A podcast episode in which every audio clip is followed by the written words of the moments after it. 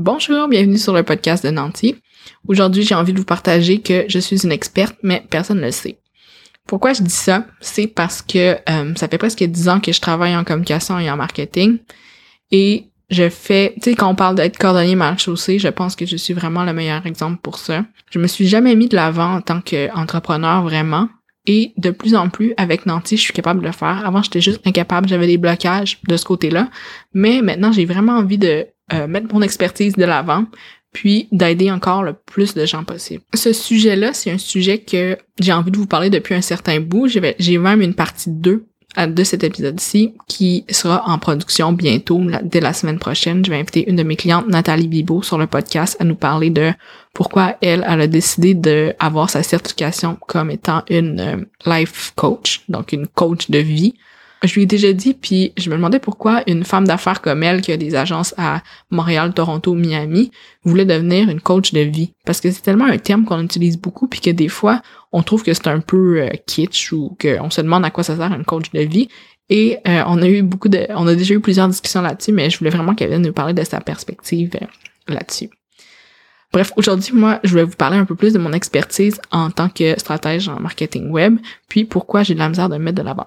En fait, pourquoi j'ai la misère de mettre de l'avant, j'en ai déjà parlé à plusieurs reprises sur ce podcast, ici et sur euh, les médias sociaux de Nancy, c'est que j'ai juste peur du jugement, tout simplement. Puis je l'ai déjà dit, puis juste vous le dire, ça me met ça me donne comme peur que vous me jugiez parce que j'ai peur du jugement. Puis là, c'est comme la roue qui embarque dans le overthinking, donc je veux pas aller là, mais bref, j'ai réussi à contrer ces peurs-là, puis la preuve, c'est que je suis en train de vous parler devant mon micro, alors qu'avant, ça me gênait vraiment, puis maintenant, je trouve vraiment que c'est plus facile.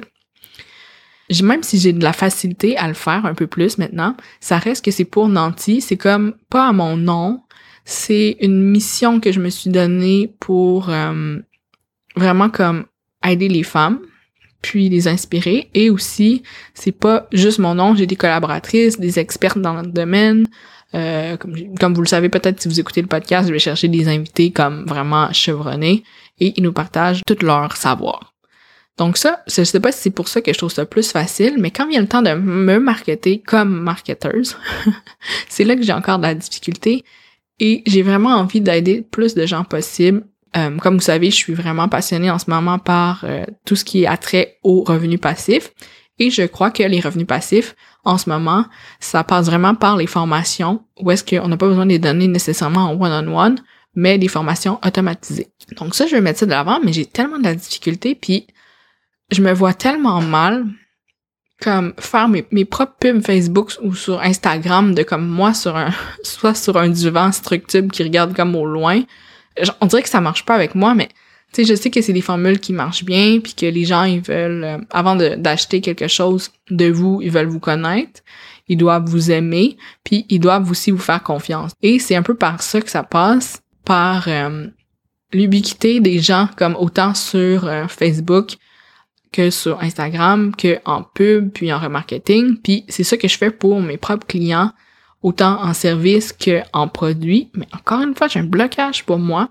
Donc, j'ai vraiment décidé de me faire accompagner récemment. En fait, ça fait plusieurs euh, mois que je suis Melissa Miron, qui est coach, et son message me parle vraiment. Puis j'ai décidé de la choisir comme euh, coach, tout simplement parce que j'ai juste l'impression qu'on a comme les mêmes valeurs, puis qu'on est vraiment alignés. Elle, je trouve que la manière qu'elle fait tout son branding, puis aussi ses messages, son podcast est super intéressant ben j'aimerais vraiment lui ressembler parce que tu sais il y en a plein d'autres puis ça me il y a plein d'autres coachs qui euh, qu'on voit sur les médias sociaux puis des fois ça on on connecte pas du tout avec eux puis je pense que c'est vraiment important de connecter dès le début puis que les personnes dans le fond nous enseignent des choses alignées avec nos valeurs. Bref, tout ça pour dire, j'ai comme l'impression que je veux vraiment plus euh, me prononcer comme une experte, mais comme vous savez, je fais beaucoup d'introspection, puis pourquoi j'ai une certaine peur à me mettre de l'avant ou de dire que je veux devenir coach ou que je veux aider des gens, c'est que ben, c'est la fameuse oui peur du rejet, mais aussi euh, de se faire juger.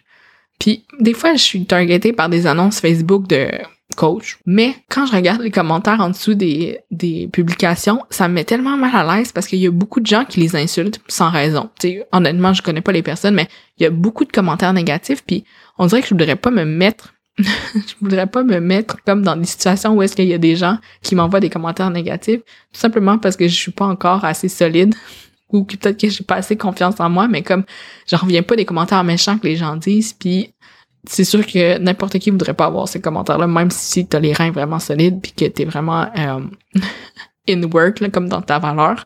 En même temps, des fois, je me dis, tu sais, je gagne déjà bien ma vie, j'ai pas nécessairement besoin, tu sais, je veux pas que les gens me reconnaissent en tant que tel, je veux juste être reconnu. C'est quand même une grosse, grosse différence entre les deux termes, parce que y a des gens qui veulent juste être connus, mais moi, dans mon human design, il faut que je sois reconnu pour euh, me sentir comme si euh, j'étais, euh, j'avais du succès.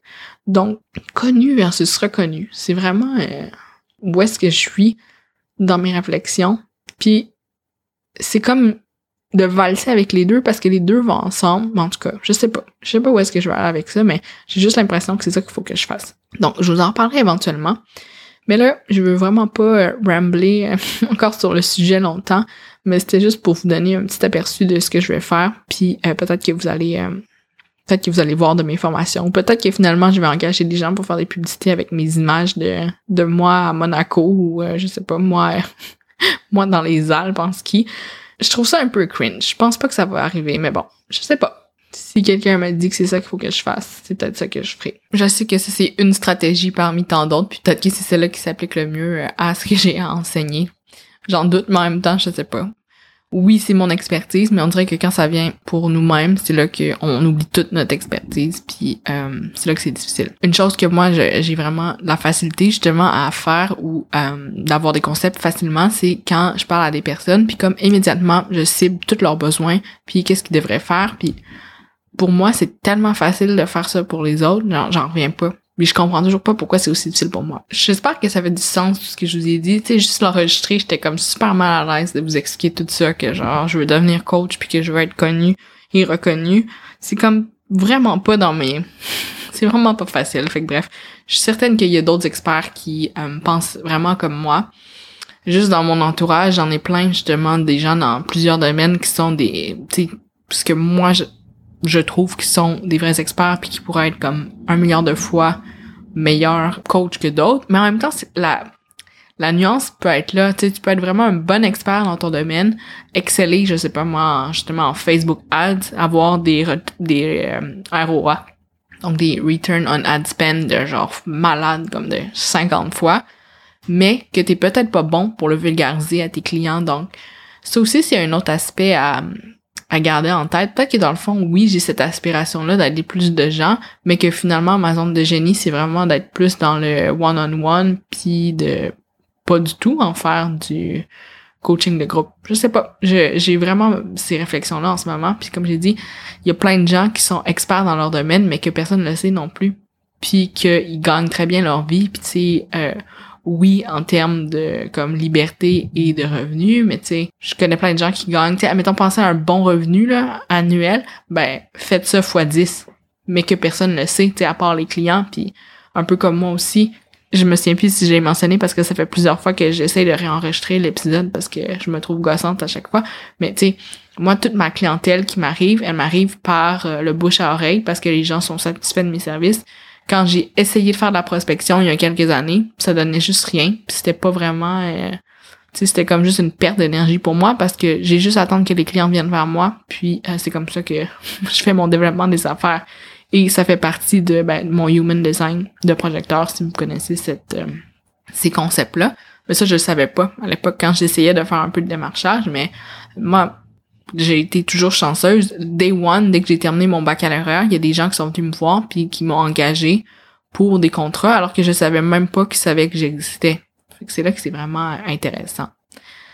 Alors bref, je pense que je vais arrêter ici parce que j'ai vraiment l'impression de dire n'importe quoi. S'il vous plaît, s'il vous plaît, si mon message vous a parlé aujourd'hui, venez me le dire en commentaire, soit ici ou sur les médias sociaux de Nantes, comme d'habitude par courriel. Je pense que ça me rassurerait vraiment. Tu sais, des fois, je veux euh, que vous m'écriviez pour savoir que je vous ai rassuré, mais aujourd'hui, rassurez-moi.